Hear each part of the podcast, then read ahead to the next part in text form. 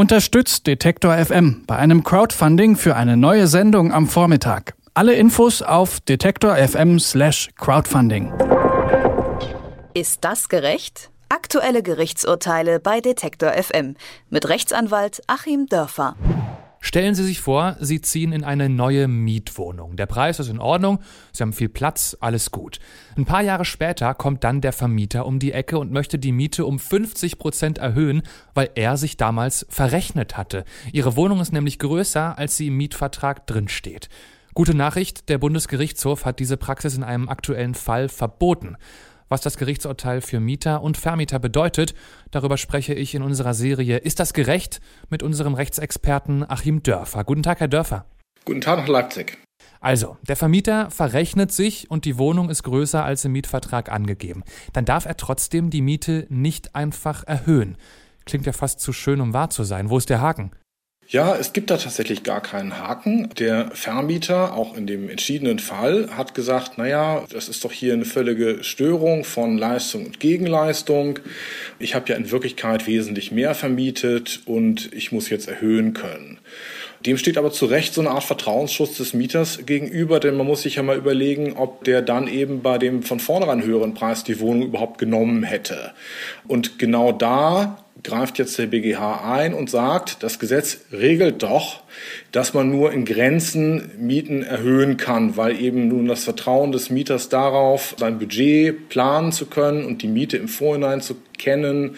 Dieses Vertrauen, das darf äh, nicht enttäuscht werden und man kann eben nur insoweit eingreifen, wie in einem normalen erwartbaren Umfang natürlich auch mit der Inflation die Mieten steigen. Und das Gesetz regelt das ganz klar. Innerhalb von drei Jahren dürfen Mieten um 20 Prozent erhöht werden, teilweise in Gebieten mit knappem Wohnraum, in Berlin zum Beispiel nur um 15 Prozent.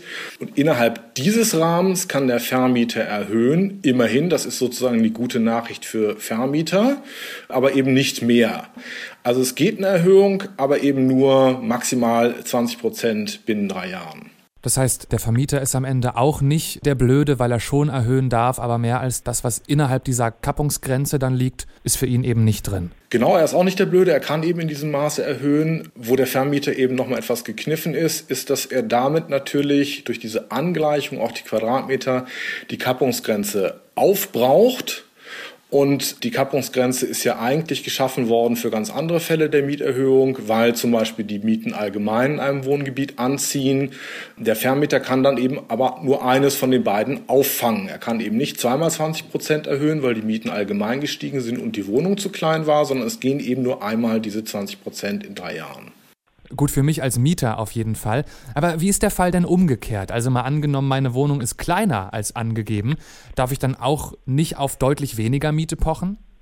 Doch, das darf man. Da gibt es wirklich eine sehr breite Rechtsprechung. Im Einzelnen ist da so einiges ungeklärt. Aber auch hier sagt man sozusagen, der Kapitalismus findet auch hier Anwendung. Man zahlt ja im Prinzip pro Quadratmeter und wenn die Quadratmeter nicht da sind, dann muss man die auch nicht bezahlen. Es wird so ein bisschen Abweichung anerkannt. Da gibt es eine ganz langdauernde Rechtsprechung vom Bundesgerichtshof, der sagt, bis zu 10 Prozent ist okay, weil ja die Berechnung Berechnungsmethoden teilweise auch etwas unterschiedlich ausfallen und weil ja eine Wohnung nicht gleich mangelhaft ist, wenn sie dann, sagen wir mal, fünf Quadratmeter weniger hat bei 100 Quadratmetern, dann ist sie als solche ja noch nutzbar. Aber der Bundesgerichtshof hat diese etwas willkürliche, aber doch schön faustformelmäßige Grenze gezogen von mehr als 10 Prozent, weil man dann nämlich davon ausgeht, dass die Wohnung einen Mangel hat und eben nicht mehr in einer Weise nutzbar ist wie eine Wohnung, die halt dann größer ist. Und diese 10%-Grenze wird auch ganz strikt eingehalten. Das heißt aber auch, dass auch nach dem aktuellen Urteil des Bundesgerichtshofs, wenn meine Wohnung, sagen wir mal, 9,5 Quadratmeter zu klein ist, ich mit keiner Änderung zu meinen Gunsten rechnen kann. Genau, dann hat man Pech gehabt. Also umso mehr lohnt es sich da auch wirklich nachzurechnen. Das ist ja eine Wissenschaft für sich. Und da lohnt es sich durchaus mal, sich einen Zollstock zu kaufen und einen Zeugen zu nehmen und einfach mal nachzumessen. Denn es geht ja doch um einen Haufen Geld, wenn ich tatsächlich es schaffe, dann nachzuweisen, dass das mehr als 10 Prozent sind. Und die Fälle sind gar nicht selten. Ich kenne das aus der Praxis. Und wenn man das rausrechnet, äh, ist da eine ganze Menge Geld im Spiel. Ja, es scheint sich wirklich zu lohnen, da mal nachzumessen. Der Deutsche Mieterbund schätzt, dass bei ganzen zwei von drei Wohnungen die äh, im Mietvertrag genannte Quadratmeterzahl nicht mit der Realität übereinstimmt. Wie kann denn das sein? Ist das so schwer, die Wohnungen alle korrekt anzugeben von vornherein?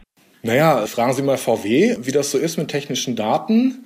Gucken Sie mal, wie viel Ihr Auto verbraucht und was da als offizieller Verbrauch angegeben ist. Das ist natürlich der älteste Trick überhaupt, quasi Rosttäuscherei in äh, Stein und Beton. Natürlich das hier ein bisschen größer anzugeben, weil sich nun mal 66 Quadratmeter schöner lesen als 59. Und genau deswegen gibt es eben hier eine Fülle von Fällen, die entschieden wurden. Das kommt wirklich sehr, sehr oft vor. Und noch ein weiteres, da habe ich es schon geschafft, zum Beispiel als Anwalt auch Gewerbetreibende aus zehn Jahresverträgen rauszueisen. Wenn hier wirklich solche Mängel vorliegen oder zum Beispiel, was auch vorkommt, Kellerräume als Wohnräume vermietet sind, die als Wohnräume gar nicht zugelassen sind, habe ich nicht nur das Mietminderungsrecht, sondern ich kann alternativ sogar fristlos kündigen. Also wenn ich schnell aus meiner Wohnung raus möchte, möchte ich die drei Monate Kündigungsfrist einhalten, nachmessen. Wenn ich bei 10,05 Prozent rauskomme, fristlos kündigen. Und in diesem Falle kann ich sogar, da steht eben das Schadensersatzrecht neben dem Minderungsrecht, dann noch Schadensersatz geltend machen, zum Beispiel Umzugskosten, zum Beispiel Anwaltskosten. Und hier kommt es noch nicht mal darauf an, ob der Vermieter das nun ganz arglistig und vorsätzlich gemacht hat, weil die Rechtsprechung doch überwiegend sagt, es ist Fahrlässigkeit, wenn ich als Vermieter hier Quadratmeterangaben in den Mietvertrag reinschreibe und die stimmen nicht, dann bin ich sogar schadensersatzpflichtig. In jedem Fall wurden die Mieterrechte wieder einmal gestärkt, wenn Sie in einer Wohnung wohnen, deren Quadratmeterzahl nicht mit der übereinstimmt, die im Mietvertrag angewiesen ist, dann können Sie entweder weiterhin davon profitieren, wenn das zu Ihren Gunsten ausgefallen ist, oder aber, wenn der Vermieter bemerkt, dass er sich zu seinem Nachteil verrechnet hat, kann der trotzdem nicht mal eben Ihnen die halbe Miete nochmal draufschlagen. Das hat der Bundesgerichtshof entschieden und darüber gesprochen habe ich mit dem Rechtsanwalt Achim Dörfer, unserem Experten für die Serie Ist das gerecht? Vielen Dank, Herr Dörfer. Vielen Dank Ihnen. Ist das gerecht? Aktuelle Gerichtsurteile bei Detektor FM mit Rechtsanwalt Achim Dörfer.